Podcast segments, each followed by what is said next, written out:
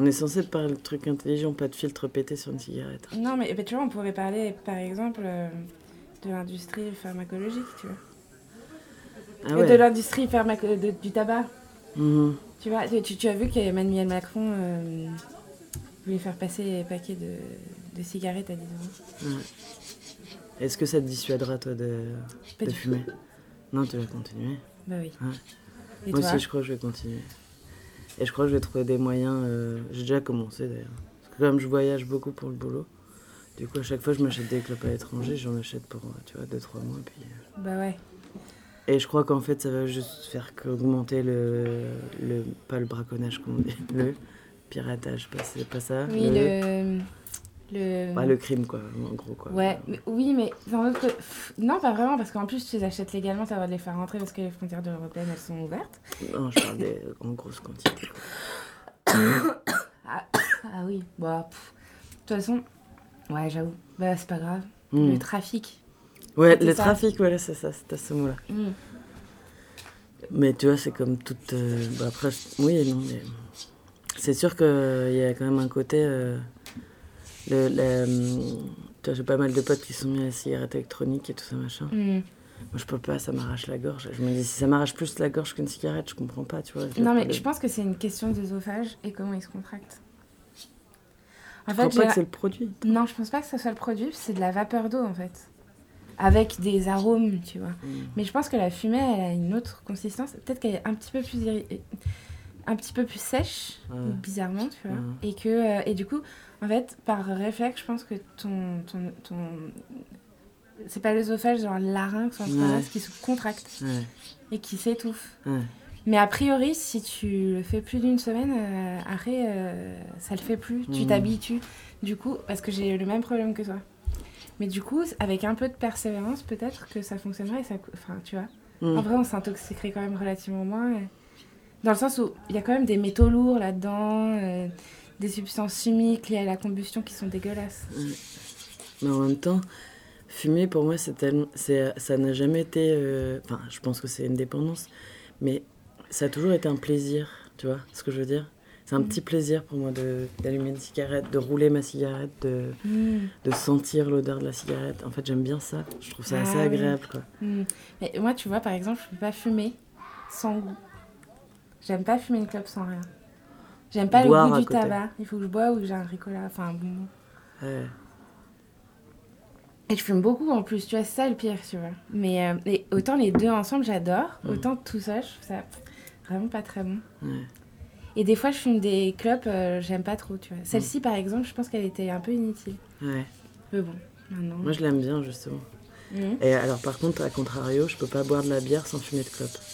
Et ça, c'est vraiment euh, un problématique. Si je me dis quand, quand je vais arrêter de fumer, je vais arrêter de boire de, boire de la bière aussi. Enfin, Ah ouais? je sais pas. Ben, peut-être. C'est une question que je me pose parce que ça va arriver, peut-être, quoi, tu vois, de, de me dire le, le- l'incidence que l'un sur l'autre a euh, va jouer forcément dans le. Oui, tu devrais. euh, C'est cette... un peu triste que c'est quand même bon la bière aussi. Est-ce que t'aimes la bière en tant que telle? Ou est-ce que tu l'aimes vraiment Enfin, tu vois, est-ce que t'aimes la- Bah, le saveur? Tu vois, Enfin- j'ai un truc un peu comme toi sur la clope. C'est que la bière, je l'aime bien, tu vois, avec un petit peu de sirop. Je l'aime bien blanche avec une tranche de citron. Mhm. Mais je suis pas une grande amatrice de bière euh, en soi, tu vois. Ça, c'est pas... Par contre, j'aime le plaisir que ça procure. La... J'aime l'ivresse, j'aime... euh, Mhm. Donc, tu vois, il y a ce lien un peu de... Et puis Ouais. d'é- d'échelonnement, tu vois, qui, qui se... Qui, qui se construit, en fait, à chaque... Enfin, qui se construit, qui se, qui se nourrit, en fait, l'un l'autre, quoi. C'est plutôt ça, quoi. Mais je, je- je suis assez. euh, Enfin, j'aime beaucoup la, la, la bière, la bière pêche, tu vois, le demi-pêche. Ou, euh, ou la bière. Mais j'aime bien aussi les bières plus corsées. Mm. Mais euh, tu vois, c'est vraiment en mode dégustation, tu vois. Mm. Et genre pour boire ma bière qui me fait vraiment plaisir, Mm. c'est mon demi-pêche, euh, tu vois, euh, Ouais. au, bar, euh, tu vois. Moi, c'est le avec twist, quoi, copains. avec le citron. le Ah. citron. Et, et toi, c'est quoi? Euh, moi, j'aime pas trop la bière. Enfin, trouve qu'on en boit trop. C'est devenu un truc euh, qu'on boit sans, euh, sans vraiment y réfléchir. quoi. C'est un espèce de réflexe conditionné. euh, J'arrive, hop, je bois une bière. Quoi. Alors qu'il y a des milliards d'autres boissons euh, vachement meilleures et tout. Mais un espèce de truc de masse où la bière, c'est devenu la boisson euh, de la, tu vois, de la détente. Et euh, je trouve que c'est un peu dommage. Je préfère boire du vin souvent. Ah, c'est vrai? Sauf en été. Mais. euh, Tu bois du rosé? Non, pas forcément, mais. euh, Je bois. euh, ouais. Je, trouve que je bois trop de manière générale. de manière, Mais c'est un truc très accepté, quoi. Ah oui, oui, on est tous un peu alcooliques. Hein. Ouais, ouais, mais bon, vu que c'est socialement accepté, ça, ça passe, mais euh, il y a des fois où ça me questionne, quoi. Des fois où j'ai vraiment envie de pas boire. Et puis le contexte m'y ramène inévitablement, sans que ce soit une grosse souffrance, tu vois, mais c'est un peu. J'aime me, me considérer autonome et indépendant euh, le plus possible, et avec ça, j'ai l'impression que. Sans que ce soit très violent, ça revient tout le temps, quoi.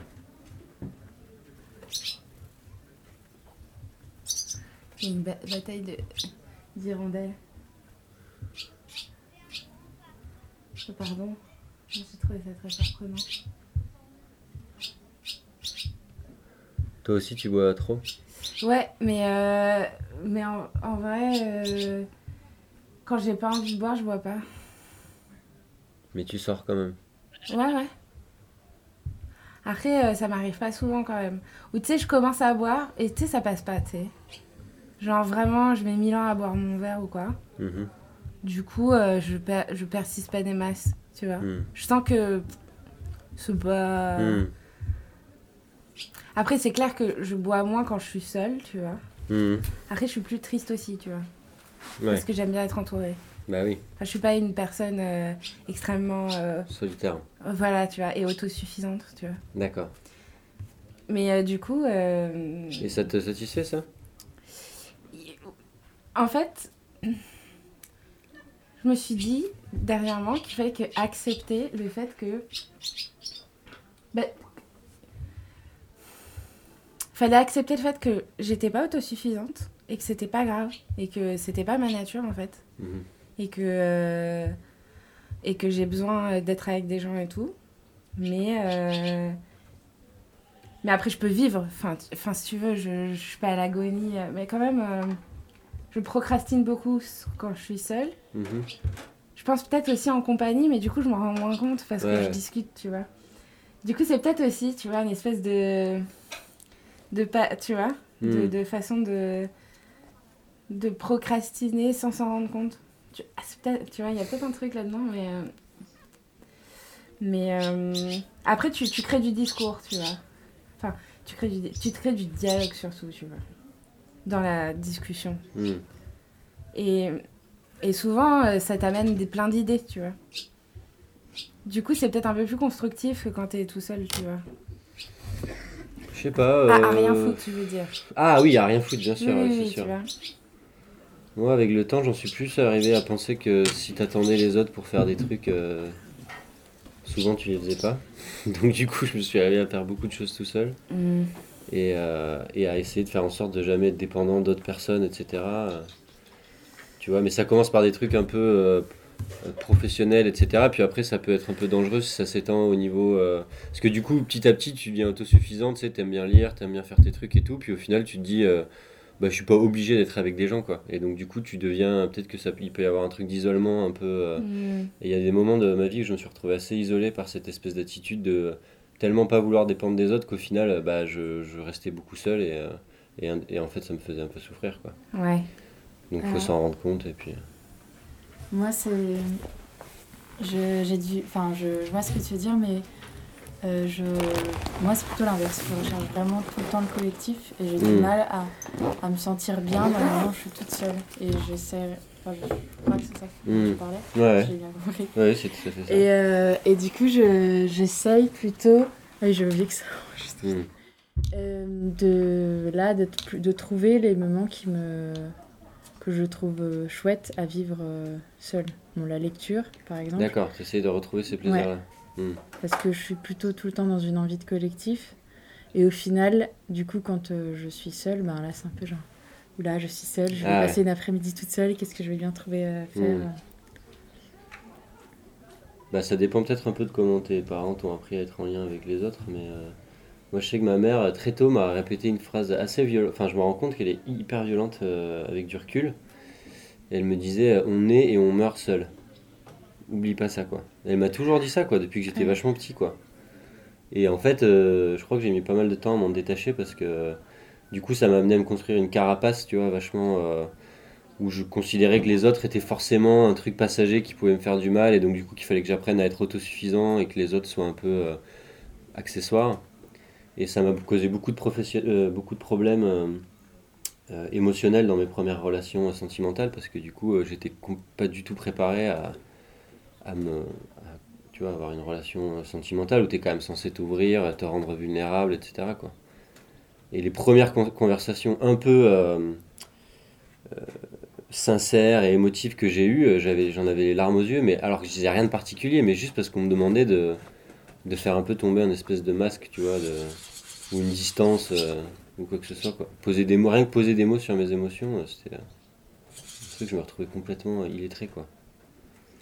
Hmm. Mais Oui, non, t'as raison. ça- Enfin, c'est moi, dans ma famille, c'est l'inverse. On parle énormément de, de ses émotions. euh, Mm. J'ai, enfin, mon père pleure facilement, ma mère pleure facilement. euh, on se dit tout le temps euh, qu'on s'aime. sérieux, putain, c'est fou. Et du coup, euh, c'est juste l'inverse. Du coup, je suis perturbée quand euh, les personnes ne disent peu, parce que du coup, j'ai l'impression qu'elles ressentent peu. Et du coup, je suis là, mince, je vais essayer de. Mais maintenant, j'ai appris aussi à moi garder des choses pour moi. Je disais, à un moment donné, je me suis confrontée à ce truc où j'ai l'impression que je, je, je disais tout, et Mm. finalement, je, bah, la personne qui vivait avec moi, elle. Elle savait tout de mon Mm. intérieur, de ce qui se passait à l'intérieur, et je me dis c'est bien aussi que je garde, enfin que je choisisse Hmm. qu'est-ce que je veux garder pour moi et que que je la trahis pas si je dis pas tout- tout- toutes les émo- émotions que j'ai en fait. Hmm. Et ton, quand tu dis que tes parents, euh, ton père et ta mère pleuraient beaucoup, c'est des pleurs de joie, des pleurs de, tristesse uniquement euh? Euh, pleurer, c'est plutôt non pleurer, je pensais plutôt à la tristesse ou ouais de la, la peine ou de l'angoisse ou du stress, de, enfin à un moment donné un moment de panique où tu lâches un peu et tu te mets à pleurer. J'ai eu mon père et ma mère voilà pleurent facilement. Mon père surtout. Et mais aussi le, les éclats de rire, les éclats de colère, les, Ouais. enfin c'est c'est très euh, dit en fait dans la Mm. famille. C'est pas du tout. euh, si on n'est pas bien, on va le dire. Là, je suis. euh, je- enfin, on, on dit qu'on n'est pas bien et du coup Mm. c'est. C'est pas c'est quelque chose que je fais depuis toute petite. euh, du coup. Mais du coup, tu as essayé de t'en distancier maintenant, quoi.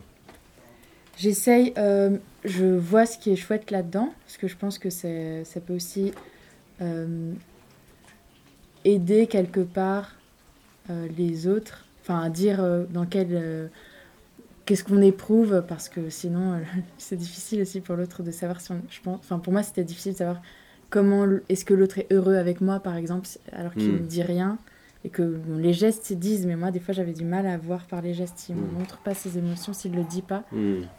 S'il met pas un mot dessus. euh, Puis tu as aussi des. Quand des personnes sont habituées à exprimer leurs émotions et tout, pour elles, c'est simple. Mais quand tu es pas habitué, c'est vachement violent quand on te demande de- d'exprimer tes émotions et tout, et que tu sais pas, et ça te met dans un état de dingue. Et en fait, les, les, la personne en face s'en rend pas forcément compte et dit Mais vas-y, mais parle et tout. Et elle Ouais. pense qu'elle t'aide et que ça va t'alléger Ouais. et tout, alors qu'en fait, tu es juste en train de commencer à Ouais. surchauffer, quoi. Et euh, c'est pas toujours. euh, c'est pas toujours évident, quoi. Mais. euh, je sais que quand j'ai commencé à, à écrire de la fiction et des trucs comme ça, c'est devenu un peu indispensable de, de commencer aussi à parler de mes émotions, parce que si t'as pas d'émotions dans tes histoires, t'as rien de très intéressant. Quoi. Et ça été le plus dur, euh, à la fois personnellement et professionnellement. Ouais. Ouais, de me connecter à tes émotions et de les mettre en mots. Quoi. Mm. Je sais pas si je suis arrivé, mais je travaille.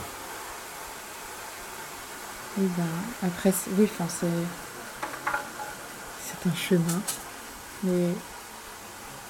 ouais, moi, je pense que c'est. Je pense que l'équi- enfin, c'est important de trouver ton équilibre dans ce que je disais, dans le moment où tu donnes. euh, tu as envie de donner, mais pas. Moi, voilà, c'était ma limite, c'était de que je disais trop, en fait. Donc, il faut Mm. arriver à doser ça et vraiment l'a dit, quoi. à maîtriser. C'est moi, c'est Ah. mon ressenti. J'ai l'impression que je disais trop aux gens ce qui me... Et du coup, je me sentais vulnérable parce que si j'avais eu une, euh, je sais pas, une forme de, de jalousie, de tristesse, de- je disais tout. Du coup, Mm. l'autre, il savait tout de pourquoi j'étais jalouse, triste, euh, angoissée, euh, un peu heureuse, un peu si. Mm. Et du coup, je me sentais pas Mais peut-être c'est aussi que je manquais de confiance par rapport à l'autre dans sa capacité à ne pas jouer de ça, en fait. Mm. Ouais, et du coup, euh, quand t'es quand t'es dans un groupe, euh, il y a cette espèce de phénomène où euh, si tu si tu livres trop euh, ton ton ressenti, euh, tu, tu potentiellement tu donnes des des clés à tes interlocuteurs Euh, pour qu'ils te pour qu'ils puissent te désamorcer. Et il y a des fois ça me ça m'arrive ce truc de j'ai pas envie euh, de verbaliser mes émotions en groupe parce qu'on est dans un débat et que j'ai pas envie de perdre ma place, euh, que, que j'ai envie qu'on continue de m'écouter et pas qu'on se dise Ah, tiens, là, elle est blessée ou là, Mm. elle est. euh, Et il y a des gens qui le ressentent aussi comme une forme de violence quand tu prends la parole en disant euh, Ben, je. Là, c'est trop pour moi ce qui est en train de se dire. En fait, ça me ça me bouleverse personnellement et comment tu comment t'embrayes là-dessus en fait? Mm. comment tu comment le groupe y réagit à une à une, une- un sentiment une émotion euh, forte euh, qui apparaît? Et collectivement ça se gère pas très bien euh, j'ai l'impression les gens ils savent pas comment faire c'est beaucoup plus facile à gérer j'ai l'impression quand t'es euh, à deux que quand t'es dans un groupe et que tu vois? Ouais, et ça me fait penser à des. euh, Ça m'est arrivé quelquefois, je suis très sensible, j'essaye des fois d'être un peu moins. Mais euh, des fois de pleurer en groupe. Bon, c'était des groupes d'amis, mais c'était quand même un groupe. C'était pas un total inconnu parce que euh, il y avait des désaccords et tout, que je j'éclate pas en sanglots, mais voilà. Et de. C'était terrible, quoi. Je, Mhm. pourquoi j'ai- mais je voulais vraiment pas pleurer, mais je... c'était plus fort que moi. Et je. À, à la fois, ça m'était mal à l'aise parce que je me dis, mais je montre trop là ma. Je voyais ça comme une faiblesse. ouais. Et en même temps, je voyais que ça mettait aussi mal à l'aise le groupe qui dit oulala, là là, euh, on allait beaucoup trop loin. euh, T'as vu comme ça la, comme ça la fragilise et tout, alors que, enfin, euh, comment expliquer? Pour moi, je, je pleurais, mais c'était pas, ça voulait pas dire que j'étais, c'était un désastre pour moi. Mais du coup, j'ai l'impression que le fait que les gens me voient pleurer, Ouais. c'est que ça allait très très mal et que j'étais vraiment hyper hyper sensible et que c'était, euh, j'étais vraiment euh, trop fragile. Tu, tu pleures facilement dans, Ouais, dans je pleure facilement. situations, en fait. Ouais. Mm. Et du coup, euh, voilà, dans le groupe, j'avais l'impression que pour les gens, c'était Oh mon dieu, elle est vraiment trop fragile, on va éviter de lui dire ça. Mais je voulais pas que les gens réagissent comme ça. Mais Ouais. Oui, parce que du coup, ça a biaisé euh, finalement le, la perception que les autres peuvent avoir de toi. ouais, bah, Juste parce que tu as affiché cette émotion-là, alors que.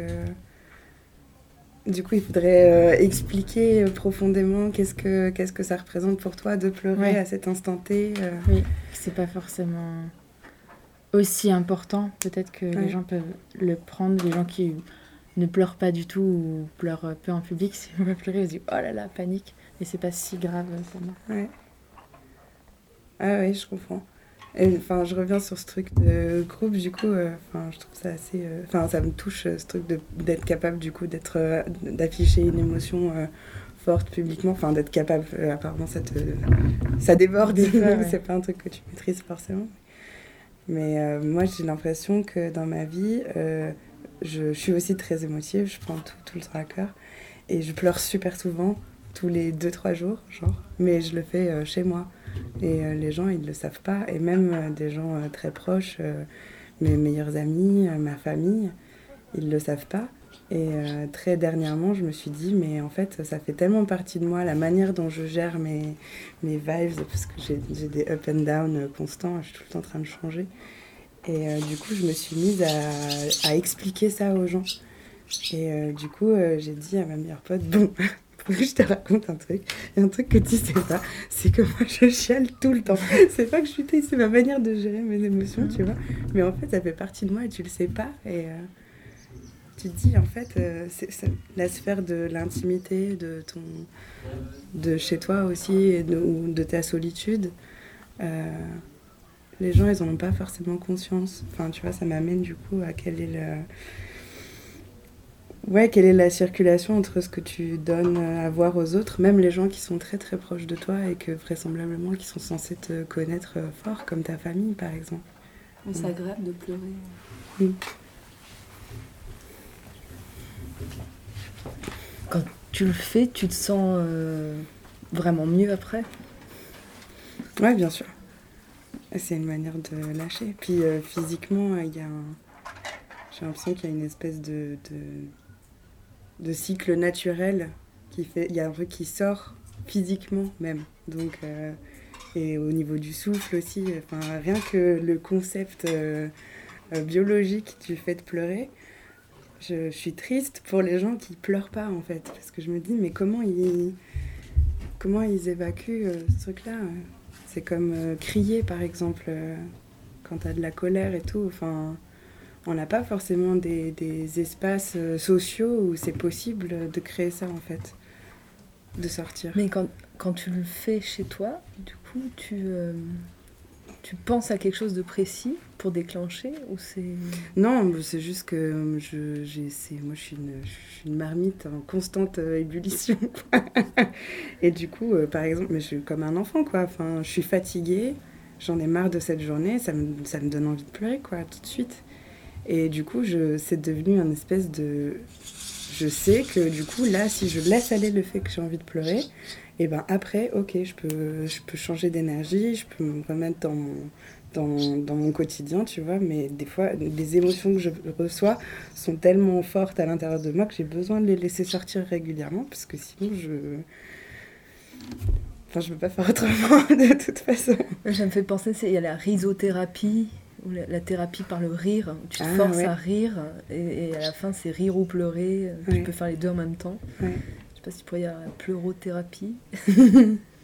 Ouais, mais comment. euh, Ah tu- Ça n'a pas encore été érigé au, au titre d'activité de développement personnel officiel, mais on pourrait que- imaginer. euh, Parce que le rire, il y a un truc euh, fonctionnel, c'est-à-dire que comme ça sollicite des muscles précis, tu... au bout d'un moment, à force de rire, ça, ça vient naturellement. Et puis le rire, c'est communicatif aussi. Donc euh, si tu as cinq personnes en train de rire à côté de toi, même si tu sais pas de quoi elles parlent, ça te donne envie de rire aussi, en fait. Et pour pleurer, je sais pas. Et si quelqu'un pleure à côté de toi, t'as pas forcément envie Ouais. de pleurer. Tu peux être ému, Ouais. peut-être quand même avoir les larmes aux yeux. Ouais, c'est communicatif. Ça me fait penser. euh, un jour, euh, il y a un gars que j'ai rencontré dans un bar qui me, qui me raconte. C'est la première fois que je le vois et il embraye tout de suite sur euh, une vie euh, horrible, euh, maladie qu'il a transmis euh, à ses enfants et il va en mourir dans quelques années et machin. il me raconte ça et ça me donne envie de pleurer et du coup j'ai une petite larme qui glisse dans la conversation et ça l'a énervé. Il s'est arrêté, il m'a dit pourquoi tu pleures? Je dis ben, parce que je suis émue de ce que tu me dis. Il dit euh, mais ça ce que ce, ce que tu es en train de faire c'est de la compassion. Tu sais ce que c'est la compassion C'est quand t'as pas envie que ça t'arrive à toi. Ce qu'on est en train de te raconter. Et euh, ça m'a ça m'est resté en fait euh, ce truc là de à propos de l'empathie. Du coup quand tu es ému de ce que quelqu'un te raconte, est-ce que tu es ému euh, Pour lui. pour lui ou est-ce que tu es ému pour toi? Comme si tu vois ce que je veux dire? Ah, c'est marrant. Je me demande d'où d'où c'est venu pour lui d'avoir cette réflexion-là. Ouais. C'est intéressant. Du coup, c'est hyper violent aussi. De te- Ouais. enfin, Ouais, que tu te retiennes de tes propres émotions. T'aurais pas dû exprimer ou rester. Ouais, moi je sais pas, je j'étais pas dans sa tête pour savoir ce qu'il avait, ce qu'il avait euh, pu vivre aussi par rapport à ce, ce- ce format compassion. euh. Mais, euh, mais du coup, je me, j'en suis venue un peu à me méfier de, du concept de compassion en fait, parce que qu'est-ce que qu'est-ce que tu cherches quand tu racontes une histoire euh, intime, un truc qui t'a touché, euh, un décès ou enfin un truc qui t'a vraiment bouleversé? Qu'est-ce que tu cherches quand tu quand tu t'adresses à quelqu'un et que tu partages ça avec quelqu'un? T'attends qu'ils te comprennent, t'attends qu'ils t'attends qu'ils compatissent, t'attends qu'ils se mettent à, à ta place, ou juste euh, c'est toi qui as envie de, de mettre quelque chose à l'extérieur de toi. euh. Est-ce qu'on pourrait imaginer qu'il t'a raconté ça pour justement être plein ou compris, C'est ça. épaulé C'est ça. Et naturellement, je suis rentrée dans le processus où, euh, ah, on me raconte un truc triste et un truc euh, très intime. Et du coup, ma réaction, censément, ce serait de faire, bah ouais, ouais, ça doit être dur. Et je l'ai fait instinctivement puisque ça m'a fait pleurer et j'ai pas réfléchi à ma réaction. Mais, euh, mais pourquoi, en fait? C'est quoi, euh, c'est quoi le mécanisme de ça? Pourquoi il m'a raconté ça, en fait, au final? S'il voulait pas que je sois avec lui pour, euh, pour partager son émotion ou... Je sais pas. Peut-être qu'il voulait juste se livrer, au final. Le, le plus curieux, c'est quand même de. que- Quelqu'un te raconte une histoire qui est difficile et te Mhm. demande après de ne pas La raconter. euh, avoir de larmes aux yeux ou de pas réagir. C'est c'est quand même ça que tu me disais. C'est vrai. Mais je pense que il- parfois on aime bien aussi raconter euh, à une personne, mais ensuite on, on fait comme si elle n'existait pas, en fait. Comme si c'était un espèce de mur et, euh, qui disparaît au fur et à mesure qu'on rentre dans le récit. Donc je pense que c'est pas. C'est une position qui est un peu difficile à comprendre, mais je pense qu'on passe tous par là à certains moments parce qu'on a besoin de se livrer. Et en même temps, au début, on espère une réponse, et puis on est embarqué dans notre récit. Et euh, à la fin, il n'y a plus de réponse, il y a une espèce, parfois un silence aussi qui est, salvateur. Quoi. Mais t'as pas parfois cette gêne où tu te dis, là je sens, par exemple, moi, parfois je, je commence une histoire, j'ai besoin de la finir et je vérifie pas si la personne écoute tout. J'avais besoin de le raconter et quand je me rends compte à la fin que j'ai fait ça, j'ai honte. Bah, je crois que je, te rejoins un peu sur ça, c'est-à-dire que moi aussi, quand je raconte une histoire, euh, je la raconte, et, même, et on sent aussi si notre interlocuteur il nous écoute ou pas, et pourtant on a ce besoin d'aller jusqu'au bout, et à la fin on finit, et on se dit, euh, et parfois on attend un peu une réponse, ou juste on l'a fini, puis on est content, et il se passe rien, ou il se passe quelque chose qui est, un peu étrange, on sait pas trop comment réagir, et la, ou la personne aussi change de sujet. On va dire qu'on raconte quelque chose d'assez fort, d'assez intime, et la personne va dire, ah oui, euh, ouais d'accord, et sinon... euh, Ça c'est hyper vexant. Ouais, tout à fait. C'est-à-dire que c'est- on est un peu euh, réduit à bon, tu balances des histoires, mais en fait, ces histoires, elles m'intéressent pas, euh, ça va nulle part, quoi. Donc, je trouve ça un peu dommage parce que on, on se livre à quelqu'un, on franchit quand même des, des paliers sur l'intimité, sur ce qui nous touche, et la personne, elle, le- elle le refuse un peu, quoi. Elle la fuit, ou aussi, je pense que ça peut la questionner elle-même sur comment elle se sent, sur certaines histoires. Donc, c'est, ça qui est pas évident, quoi. Mais après, je pense que ça dépend vraiment des gens aussi, parce que tu as des gens qui se livrent très facilement et des gens qui se livrent euh, pas du tout. Moi, par exemple, je suis souvent une personne qui se livre facilement au début et qui ensuite, après, ça se, ça se rétracte. Donc ça change beaucoup des gens. Quoi. Et si tu veux être écouté, quand tu exprimes ce genre de choses, il faut aussi peut-être, il y a une part de responsabilité, tu dois, tu dois vérifier ou dans ta façon de raconter, même si c'est intime et tout, vérifier que l'autre est vraiment à l'écoute, prêt à te... À, te, ouais, à, te, à, à réagir, à te seconder. Si tu attends une réponse, peut-être il y a une part de responsabilité aussi dans la façon dont tu expliques, que tu vérifies si elle t'écoute. Mais justement, comment vérifier qu'elle t'écoute? Parce que le regard ne suffit pas toujours. Puisque tu peux parler, la personne t'écoute, et en fait, dans sa tête, elle est en train de penser à ci, à ça, et, et du coup, tu sors de cette logique-là. Après, parfois, ça fait partie du plaisir de, de justement, en fait, c'est une conversation qui fonctionne par association d'idées. En vrai. fait, euh, la personne t'écoute et, euh, et en même temps qu'elle t'écoute, il y a plein d'autres choses qui passent dans sa tête. Et, euh, et c'est tout l'intérêt de partager ce que tu as à dire.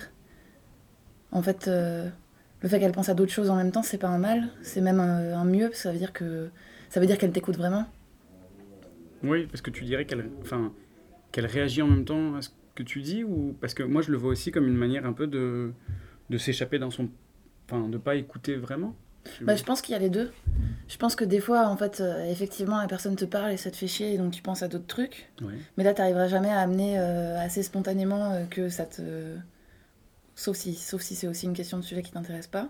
Mais des fois, c'est justement ça qui est stimulant quand euh, c'est une personne avec qui t'aimes bien parler. Mhm. Euh, c'est que tu sais qu'elle va rebondir euh, de, de, de façon parfois attendue, et ça c'est chouette, et de façon. Enfin, c'est c'est- d'où l'idée de parler en fait. Mais justement, moi je pense que tu vois, j'aime bien aussi quand les gens répondent de manière inattendue parce que ça me surprend alors que parfois tu discutes, tu dis des choses et, et tu pressens que la personne va répondre ci ou ça et elle le fait. Et moi je suis toujours un petit peu déçu et je me dis, ah ouais, euh, quand on commence à prévoir un peu les réponses de, tes proches, je trouve qu'il y, a- quelque chose un peu qui s'est flétri ou qui a disparu puisqu'il n'y a plus d'inattendu, plus de surprise. Et ça, je trouve ça un peu, un peu triste. Donc quand quelqu'un me répond quelque chose qui n'a rien à voir ou auquel je ne m'y attendais pas, bah moi justement ça me donne envie de- d'approfondir la chose, tu vois. Bah, du coup, c'est ça, tu vois. C'est l'idée de, de. Elle t'écoute, elle pense à d'autres choses en même temps, et c'est ce qui lui permet de répondre de façon inattendue.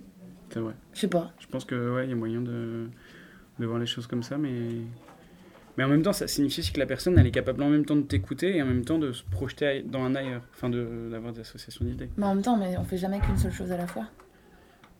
Hmm, c'est plutôt vrai, mais en même temps, on peut aussi se concentrer sur.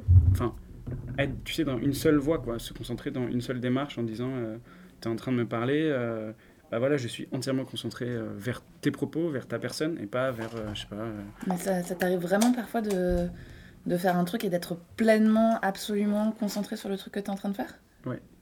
Par exemple, quoi? Bah, par exemple, quand je parle avec quelqu'un, si tu veux, j'essaye vraiment de me rendre disponible aussi bien physiquement que au niveau de l'état d'esprit avec la personne. Mais t'es pas en train de te dire, surtout, il faut pas que je pense au fait que j'ai en train- envie de faire pipi, ou surtout, enfin, de- comment tu fais pour rester concentré? Non, si tu veux, c'est pas des comment t'expliquer? C'est pas des, des fermetures que je m'impose, c'est naturellement. Je suis là, je hum, je me préoccupe que de l'instant présent et de la personne et je me projette pas dans un futur proche, lointain où je pense pas à quelque chose qui s'est passé avant ou hier. Et si je, je- je suis en train de faire ça, je me dis attends attends, attends, là tu es en train de sortir du moment vécu en ce moment. Ouais. Reviens-y. Et du coup, je me si tu veux, je me dis pas il faut pas que je pense à, à ça. C'est juste que j'essaie vraiment de de capter au plus près ce que la personne elle me dit, ce qu'elle me signifie aussi au niveau du corps, de la parole, etc. Tu regardes pas, tu regardes rien d'autre que la personne, du coup. Exactement. C'est incroyable d'avoir cette euh, euh, capacité de concentration. euh, euh, ça m'arrive très souvent de, euh, d'être en discussion avec quelqu'un et dans ma tête d'être en train de, de faire autre chose et, de, et du coup de me dire putain il faut que je, euh, je fasse semblant. Euh, il faut que mon visage reste impassible, que je fasse des ah, ah ouais ouais super à des bons moments et alors que et, je m'en veux après je culpabilise vraiment de, laisser cette personne parler d'un truc des fois important en plus et, et alors que je suis juste pas disponible. Mais en même temps, c'est ça qui est chouette. C'est que tu. C'est que la conversation peut rebondir de façon complètement euh, aléatoire. Et que. Que même si tu es concentré sur euh, complètement autre chose, euh, il y a quand même un bout de toi qui écoute. Mm. Et, alors, et je pense que c'est ça qui fait la différence entre les gens que t'aimes beaucoup et les gens que t'aimes moins. Ouais. C'est que les gens que t'aimes beaucoup, euh, il y a des moments où ils te parlent et puis t'écoutes euh, de façon un peu distraite. Et, euh, mais euh, au moment où genre, tu sens que c'est à toi de parler, Mm. et bah, tu réponds assez naturellement et ça continue de marcher. Mm. Alors que les gens euh, que, avec lesquels tu te sens moins bien, justement, il y a ce truc de. À un moment, tu prends conscience que t'es parti complètement ailleurs Ouais. et tu te dis, oulala, putain, il faut absolument pas qu'elle s'en rende compte. Et du coup, tu commences à, à, à, stresser un peu en réfléchissant à ce que tu vas pouvoir répondre. Mm, mm. Et je pense que c'est. Toi ça t'arrive souvent ce genre de truc? Bah, moi, je suis vachement distraite, du coup, j'ai exactement le même problème que toi. J'ai des écoutes hyper flottantes. Mm. Et parce que du coup, la personne me parle, et puis je pense à plein, plein de choses en même temps, puis je regarde ailleurs. Et du coup, ça m'arrive assez régulièrement d'interrompre les gens pour parler d'un truc qui a rien à voir, Mm. en disant Je suis désolée, on peut reprendre. Mm. Mais ce qui peut-être est pas très agréable.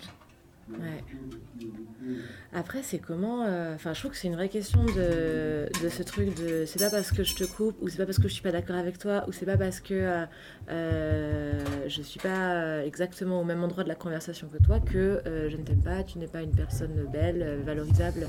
Et des fois, enfin, en tout cas, je sais que j'ai tendance à, à un peu les deux, tu vois. Dans un débat un peu enflammé, quelqu'un qui est pas d'accord, je me dis, Oh, il me déteste, je suis sûre qu'il me déteste. Après, rien à voir. Vraiment. Mais il y a un truc intuitif de. et- Enfin, vraiment. Et. euh, Mais parce que c'est aussi. euh, parce que. C'est un jeu de. C'est un jeu de faire semblant en même temps à chaque fois, en fait. Mm. Et que. Bah, de la même façon que t'as peur de pas être compris, tu, tu, des fois tu. Je sais pas, t'aimerais bien que les gens t'aiment. Mais peut-être que je m'égare et que c'est pas Non, ça. non, vas-y. Vas-y. Bah, t'as envie que, que, que ce que tu dis ce soit drôle et intéressant. Et euh, surtout quand c'est un truc où tu pressens que les gens soient pas d'accord, que ce soit un peu dit, euh, Mm.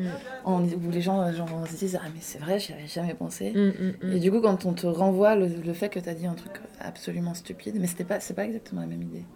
Non, non, mais vas-y, euh, t'inquiète. Bah, c'est ça. Ouais. Bah, ça. Tout d'un coup, tu te dis, euh, Ouais. tu réfléchis au fait que. C'était pas très classe ce que t'as dit, ou alors Ouais. peut-être que tu l'as mal formulé, ou peut-être que t'as blessé quelqu'un, ou peut-être que machin. Si je dis que, quelque chose de stupide, alors ça fait de moi une personne stupide. Ouais. Et ouais, moi j'ai vachement du mal à me sortir de ces mécanismes de je ne suis pas ce que je fais, je suis ce que je suis. Et, et, et ce switch-là, j'ai tendance à le, Est-ce que, est que tu peux être quelque chose en dehors de ce que tu fais? Et bah, je. Ouais. Ouais. Par exemple, enfin, je, je- par exemple, j'ai beaucoup de mal à la question qu'est-ce que tu fais dans la vie à répondre par je suis plus un travail. Mhm. Parce que je euh, veux pas que le travail soit associé au verbe être Mhm. pour moi. Et du coup, euh, et du coup, en fait, peut-être que c'est un peu euh, une philosophie.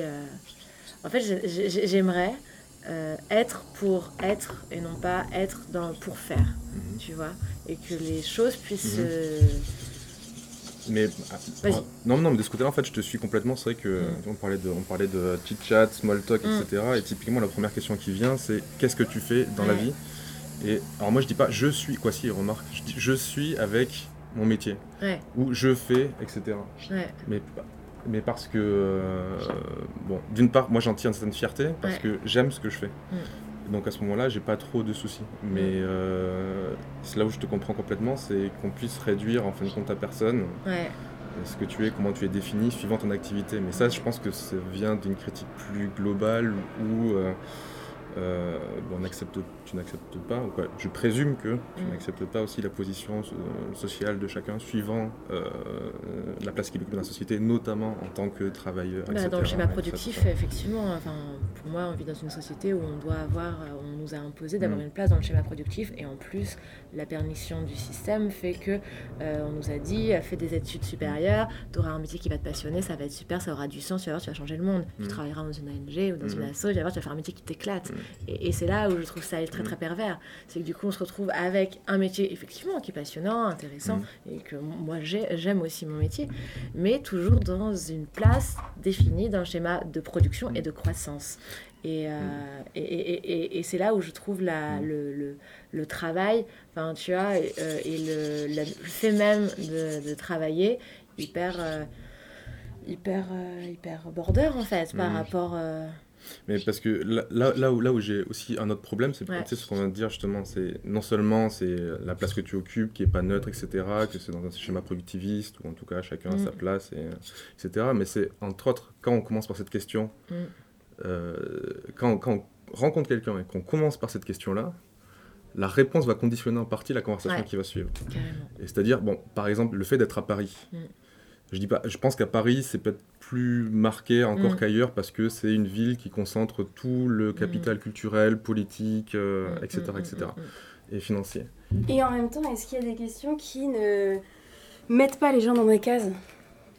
Comment qui ça? sont euh, est-ce qu'on peut commencer une conversation euh, avec quelqu'un en- et accrocher euh, sans tout de suite euh, la catégoriser, Ouais. que ce soit par son travail, mais que ça peut être par autre chose. Ben, c'est peut-être là où le chit-chat et le, et le small talk et la petite conversation anodine peut être, peut être intéressante parce que justement, elle va pas d'emblée vers les questions de qui tu es, qu'est-ce que tu fais dans la vie, euh, et puis, comment dire, déjà, je pense que l'habit, la tenue, euh, ce qu'on fait, son ton, sont déjà des marqueurs, en fait, sociaux. Euh, dans le sens où il te situe déjà par rapport, etc. Si tu as, si t'as l'air d'un plou que tu, euh, etc., euh, on va dire, ah bah tiens, il écoute Johnny Hallyday, si tu commences à avoir une petite veste, euh, propre, chemise blanche, etc., jolie godasse, tu fais, ah ok, lui, euh, etc. Donc si on peut minimiser ça, après je dis pas, pas qu'il faut pas traîner avec ces gens-là, en fait, simplement. Alors mais peut-être du coup le, le, le small talk, ou la dérision, ou l'espèce de blague, le côté anodin, le côté badin, en fait, essayer de contourner euh, ces questions-là qui sont déjà plus graves, qui sont, etc. Finalement, la légèreté, c'est euh, c'est pas si mal que ça. Ça, ça a une certaine. Quoi, je trouve que la légèreté a quelque chose que. Tu vois, qu'on dit, il faut de suite avoir des grandes questions, aller au fond des choses, etc. Mais euh, finalement, on s'enferme dans ces mêmes problèmes qu'on vient à dénoncer. Ah, mais je suis tout à fait euh, d'accord que le small talk est pas si facile à faire Mm. et à faire bien. Il y a des gens qui le font très bien et, et qui arrivent à du coup euh, créer une relation sur euh, du léger et en même temps dire des choses. En fait, quand tu parles du temps, tu peux aussi euh, t'exprimer en fait. Enfin, je, je Mm. pense. Mais du coup, toi, t'évites systématiquement de poser des questions euh, catégorisantes quand tu rencontres des gens? Non, mais- non. bah, euh, là, j'y pense parce qu'on on en vient à discuter. Mais dans une soirée, tu, tu, tu, tu maîtrises pas tous les facteurs et tu vas pas. Il y a une personne qui dit qu'est-ce que tu fais? Tu fais attends, excuse-moi. D'abord, je ne sais pas le genre de questions que je pose. Est-ce qu'on tu vois, tu peux pas, déjà, tu peux pas maîtriser ça. Et c'est pour ça que je crois que, euh, d'un certain côté, je suis, pas, je suis un, un peu un blasé socialement, où ça me fait chier, en fait, d'aller dans des soirées, ou dans certains milieux, etc., parce Pour que j'ai pas envie de faire ça, en fait. Faire cette cérémonie. Ouais, ouais, absolument. de, Le côté euh, rituel, en fait, ça me, ça me blase. Alors, et je me dis, et, et je dis pas que les autres sont pas intéressants. Je dis que peut-être les conditions dans lesquelles je les rencontre font que finalement, je, je suis pas amené spécialement avoir envie de- d'approfondir, etc. Ou alors rarement. Ou alors, en fait, je sais que maintenant, c'est marrant, quand je repars de ces soirées-là, j'ai un peu le même sentiment que quand j'ai une gueule de bois le lendemain de me dire putain qu'est-ce que j'ai foutu quoi parce que ne les connaissant pas été peut-être trop envahissant j'ai- parlé de sujets que qui moi me tiennent à cœur mais que eux ils ont pas voulu dire que ça les faisait chier etc Ah oui, d'accord, donc t'es pas blasé par, euh, Non, mais par le, euh, le fait que les conversations soient euh, toujours de la même. euh, Il y a ça aussi, mais, mais dans le sens où peut-être c'est peut-être faussé déjà à la base les conditions dans lesquelles on se voit. Ouais, je sais pas si, par exemple, si on se rencontre dans un lieu comme ça, qu'on fait un exercice comme ça, je sais pas, tu vois, j'ai même pas oublié, ton nom. euh, en fait, on est un peu, un peu dans une bulle à part, donc du coup, ça, ça enlève tout, tout, toute cette discorie qui fait que euh, on serait peut-être abordé d'une façon complètement différente dans une soirée à Paris. Avec, euh, en ayant des connaissances en commun, etc., autour d'un verre et en faisant du, du small talk parce que bah, on connaît pas tout le monde, il faut s'intégrer, etc. Euh, je sais plus trop où ça mène tout ça. Mais ça demande de euh, l'énergie en fait, de, à travers le small talk, réussir à mener un truc euh, qui crée du lien. Ouais. Enfin, ce qui est fatigant en fait, c'est le small talk qui mène à rien Bah et oui. qui se finit de lui-même en fait. Mais, Mais- il, il mène à rien si- s'il y a une absence de, de curiosité. Peut-être que pour que le small talk aille vraiment quelque part, il faut aller chercher en soi ce qui peut, ou, enfin, ou en l'autre en fait, ce qui, ce, qui, ce qui porte au fond, quoi, ou l'endroit où ça peut devenir euh, euh, intéressant, ou euh, comment dire, enfin vraiment particulier, quoi, spécifique. Ouais, et ça, je suis pas sûre qu'on puisse le faire à longueur de journée. Ou alors, il y a des gens qui sont vraiment. Enfin, on peut pas se connecter à toutes les personnes profondément en 5 secondes. Et et il y a des gens avec qui euh, tu vas faire du small talk et ça va vite euh, rentrer dans un truc euh, où tu vas te connecter. Et d'autres. Enfin, voilà. Mais. Ça me fait penser au micro-trottoir. ouais. Tu vois, le micro-trottoir, Ouais. c'est basiquement l'exercice où tu vas aller chercher un truc de, de surface. En Mhm. général, tu cherches une réponse à une question un peu con. Est-ce qu'à un moment donné, très rapidement, donc il y a cette situation d'enregistrer et la question de est-ce que je vais enregistrer un truc intéressant? Et à un moment donné, comment tu vas juste rebondir et poser une question peut-être beaucoup plus personnelle Hmm. à partir de, de ce machin? Et savoir le faire. Il y a des gens qui sont très forts pour ça, en fait, pour euh, justement euh, faire basculer les personnes dans un sur un plan euh, beaucoup plus profond que et il y a des gens qui vont te faire des micro trottoirs de surface mais enfin ouais, ouais c'est mais c'est dur en fait c'est pas je trouve qu'on dénigre le small talk euh, enfin mais euh, mais en même temps bah, C'est agréable parce que oui, ouais, c'est quand même un. c'est- Ça a déjà le mérite d'être un contact. est-ce qu'on n'est pas en train de faire du small talk? Et bah ça c'est vraiment une grosse question. hein. autour du small talk Peut-être. Mais en fait, moi, c'est, c'est, c'est- je trouve ça vraiment. C'est comme le free speech ou le small talk, je trouve ça vraiment. Je, fais pas partie des gens qui avaient conscience qu'on nommait ce genre de Mm. moments. Et en plus, pourquoi est-ce qu'ils sont nommés en anglais? Du coup, j'imagine qu'il doit y avoir des chercheurs qui doivent être très forts en small talk puisqu'ils doivent chercher des catégories De, ouais, les catégories de la. Des gens qui catégorisent et du coup qui pratiquent beaucoup. Je sais pas pourquoi t'aimes le small talk, toi.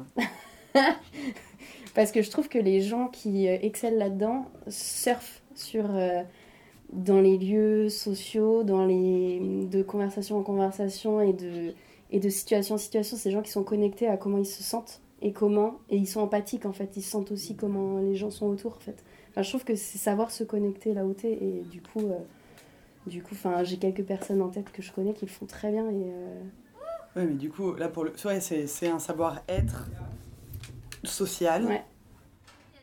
Et est-ce que j'en sais rien enfin, Du coup, je, me dis, je, je sais pas, je pense au contexte de la- d'une soirée. Du coup, tu vas faire du small talk euh, en, en faisant des blagues, en rebondissant sur. euh, Enfin, quand tu dis surfer, je, je pense à Mm. ça, tu vois. Donc, c'est vraiment pas un moment. Est-ce que c'est des circonstances où les gens se posent pour. euh, bah non. et ont envie de se rencontrer euh, Est-ce que c'est des gens qui se connaissent, qui pratiquent ce small talk-là? Mais pas forcément. Non, non, non, non, là je parle du vrai, euh, de la vraie situation de quelqu'un qui arrive euh, dans un lieu avec des. Enfin, ou chez le boulanger, ou tu vois, avec. euh, et qui arrive à connecter avec quelqu'un qui est en train, je sais pas, dans la rue, tu regardes un truc et. Quelqu'un qui arrive comme ça de façon un peu fortuite et qui peut s'insérer dans une discussion qui n'était pas la sienne, ce genre de choses en fait, c'est ça que de dire.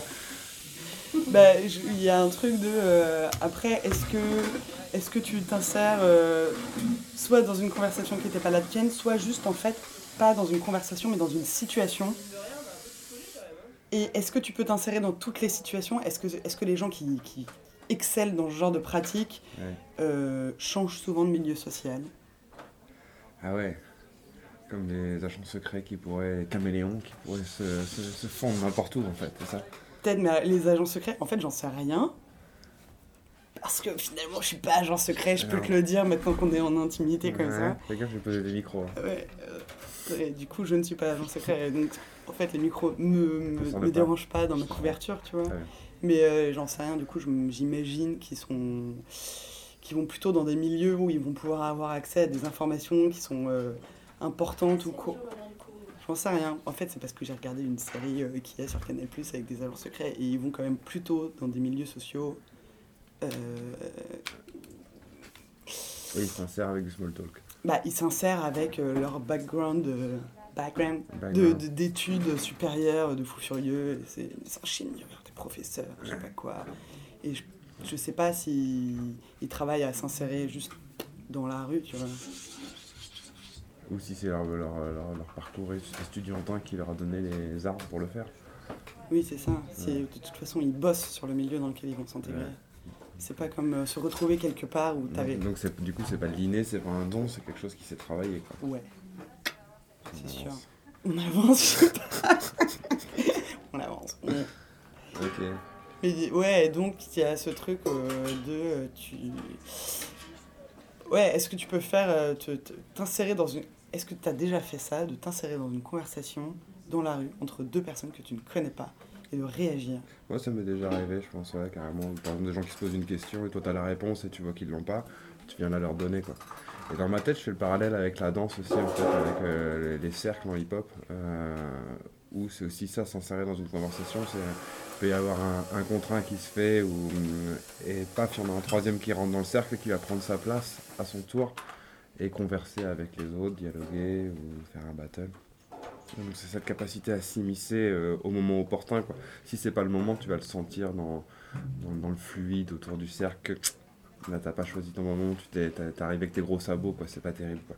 Et du coup, il faut arriver au bon moment, à propos, mais en même temps, c'est toujours un peu en contre, ou est-ce qu'il y a des battles en avec?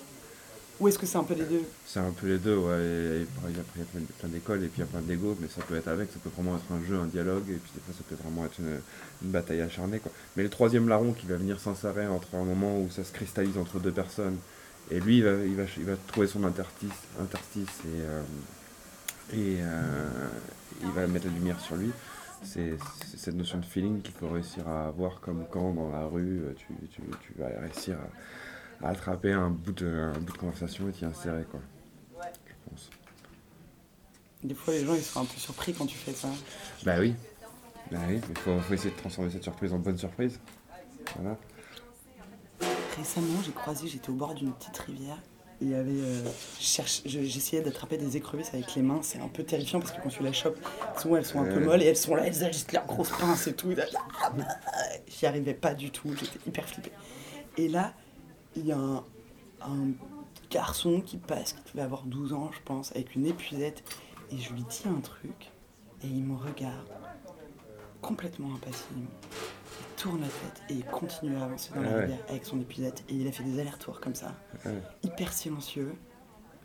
Genre, il passait, il me regardait. Il m'a jamais témoigné le moindre signe physique de on pourrait se mettre en contact. Ouais. Moi, j'étais comme une môme qui avait juste envie d'aller pêcher des écrevisses avec lui, tu vois. Ouais. Et genre, qui causait pas euh, trop. euh, Et je me suis posé la question de est-ce que je vais aller le violenter? Ouais. et le forcer à, à rentrer dans, dans un. dans un. dans une interaction qui aurait pu être un jeu, ça aurait pu être un beau moment. Mais je l'ai pas fait. C'est marrant parce que ce sont les enfants qui ont le plus de facilité finalement à arriver à ce qu'on dit, à réussir à s'introduire sans complexe, alors que deux gens sont en train de faire quelque chose, de discuter et, d'arriver, boum, je suis là, euh, Hey, tu t'occupes de moi, tu penses à moi, tu bah bah bah bah. Finalement, c'est ceux avec lesquels c'est généralement plus naturel. D'ailleurs, ça nous pose des questions sur, sur cette euh, incapacité que certains ont avec le temps ou cette surcapacité que certains ont à pouvoir euh, facilement s'insérer dans les choses ou Mm. se mettre en retrait, avoir peur. C'est qu'on a déconstruit euh, quelque chose de naturel en fait, un peu quelque part. On se pose trop de questions, les grands. On est vachement nombreux dans cette pièce. hein. C'est vrai qu'on est euh, plutôt euh, nombreux. Je sais pas si l'environnement sonore en témoigne, Ouais. mais il y, a- il y a eu des, des insertions euh, particulières, donc je pense que je vais m'en aller et laisser un peu de silence, potentiellement. Mm.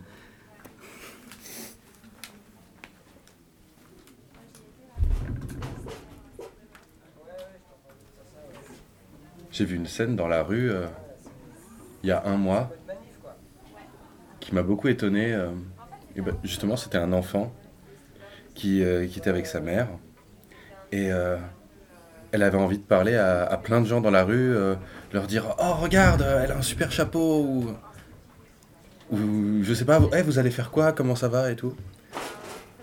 Et sa mère lui a répondu Mais dans la vie, on fait pas ça.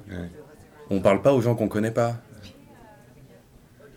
Et je me suis dit, c'est peut-être un peu dommage. Peut-être qu'on on pourrait carrément plus se parler et puis moins, moins mettre une espèce de, de barrière. euh. On revient à ça, quoi, la, la- la spontanéité de l'enfant qui, qui s'émerveille et qui rentre en contact avec tous les éléments et l'adulte castrateur un peu qui, euh, qui lui dit que ça se fait pas, quoi, en fait. quoi. Moi, j'ai été content qu'on on me le dise pas tant que ça, je pense. Parce qu'au final, aujourd'hui, c'est des choses qu'on a envie de faire. Tu vois, de moins avoir peur euh, d'aller parler euh, à des gens qu'on connaît pas, etc. C'est quelque chose que tu fais? Ouais, là j'ai voyagé trois mois tout seul et j'étais vraiment vraiment très seul. Enfin, et je sortais tous les soirs euh, tout seul. Et j'étais obligé d'aller parler à des gens, sinon il, il allait rien se passer dans ma soirée. Personne n'allait vraiment. Enfin, c'est assez rare que les gens viennent à toi. Si t'es tout seul, en général, tu dois, tu dois faire un grand Hey Tu vois? Et puis, en fait, les gens sont ultra accessibles. Ça m'a rassuré sur ça. Et oui, quand tu es tout seul, tu es d'autant plus obligé d'aller vers les autres. En fait. C'est vraiment le moment où, euh, si tu veux lier, nouer contact, il faut, il, il faut se retrouver, retrouver cette condition un peu spontanée d'aller vers l'autre. Mm. Ouais. Et c'est extrêmement épuisant, je trouve. C'est des soirées super dures parce que tu, tu dois rassembler tes forces pour faire ça et puis euh, tu dois pas avoir peur de que ça échoue en fait, que la personne en face de toi n'en ait absolument rien à faire ou ne soit pas du tout dans cet état d'esprit-là. Puis ouais, ça demande ça demande beaucoup de concentration aussi, j'ai l'impression. C'est, c'est dur d'être un peu détaché de ça, parce que t'as, t'as envie de faire en sorte que ça marche, t'as, t'as réuni tellement d'efforts, tu... Il faut que ça fonctionne. Il faut que, faut que j'arrive à entrer dans une conversation profonde avec cette personne, comme ça, ah, il va, il se passer euh, une petite étincelle. Faut pas que ce soit que des banalités, je pense. Mais du coup, tu avais la sensation que t'étais, euh, t'avais- tu recherchais ce contact-là. Je veux dire, parce que moi, un des trucs que j'aime dans le fait de voyager seul, c'est aussi d'être seul, seul. Et d'avoir le choix d'être avec les gens ou pas. Mais Mm. toi, est-ce que du coup, tu ressentais le besoin de. Ouais, bah moi je suis quelqu'un d'extrêmement solitaire en général, donc euh, j'ai besoin de grosses phases euh, de solitude. Enfin, j'ai des amis que j'adore par exemple, mais euh, il y a plein de fois où je leur dis, soit dans la journée, soit dans la soirée, parce qu'on passe quasiment 24 heures sur 24 ensemble, et euh, je leur dis, bah là il faut que je me retrouve seul pendant 3 à 4 heures. Et en fait, c'est une espèce d'économie, enfin d'écologie de ton corps. Ou, C'est intéressant ce que tu dis parce que c'est vrai que c'est vrai que c'est toujours la question. Il y a des gens qui se ressourcent en étant avec les autres et des gens qui se ressourcent en, en étant seuls. C'est un équilibre. Mais euh, souvent j'ai l'habitude d'être beaucoup entouré, donc euh, il faut que je reste seul. Mais avant, par exemple, j'étais beaucoup seul, donc il fallait que je vois des gens à un moment donné, parce que sinon tu, tu deviens une espèce d'ermite dans ta grotte, quoi. Oui, moi, voilà, on n'est pas égaux par rapport. Enfin, tu vois, on n'est pas. Quand je vois, il y a des gens qui se mettent en coloc pour être avec des gens, alors que moi, je rêve d'avoir un espace à moi pour être toute seule. Et pas parce que j'aime. C'est pas du tout une question d'aimer les gens ou même. euh, parce qu'on a tous besoin de sociabilité, je veux dire, on a tous besoin de lien avec les autres, mais.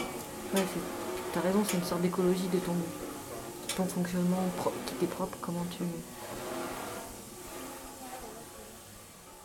T'as des personnes très résistantes euh, à ça. T'as des personnes qui peuvent vivre en coloc et puis euh, qui sont capables de passer des nuits entières euh, à parler avec une personne et, euh, et puis la revoir le lendemain, etc. Enfin, Mm. fonctionner par phase comme Ouais. ça, tu vois. Moi, j'avoue que c'est des, des choses qui, me- qui me paraissent compliquées, genre. Je sais pas, les, les longues conversations, j'a- j'arrive à les tenir, mais euh, il y a un moment donné où il faut que je fasse une pause, je sais pas, genre. euh, c'est aussi que t'as pas peur d'être seul. T'as des gens, ils ont peur d'être seuls. Oui.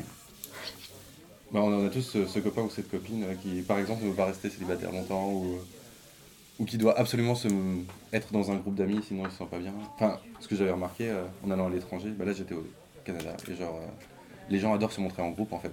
Ils adorent se montrer en groupe alors qu'ils sont extrêmement, euh, extrêmement seuls au fond. Quoi. Ouais, après, t'as aussi un truc social. Quelqu'un m'avait dit, mais euh, tu vas pas aller au resto ou au cinéma si t'es tout seul. Moi, je vais au cinéma complètement tout seul. En fait, j'y pense même pas à l'idée que je pourrais inviter une pote pour y aller, parce que pour moi, c'est un truc que je vais faire toute seule. Et je Mm. vois pas. Si je veux aller au cinéma, je vais au cinéma. Mais du coup, ça laisse aussi la liberté à l'autre.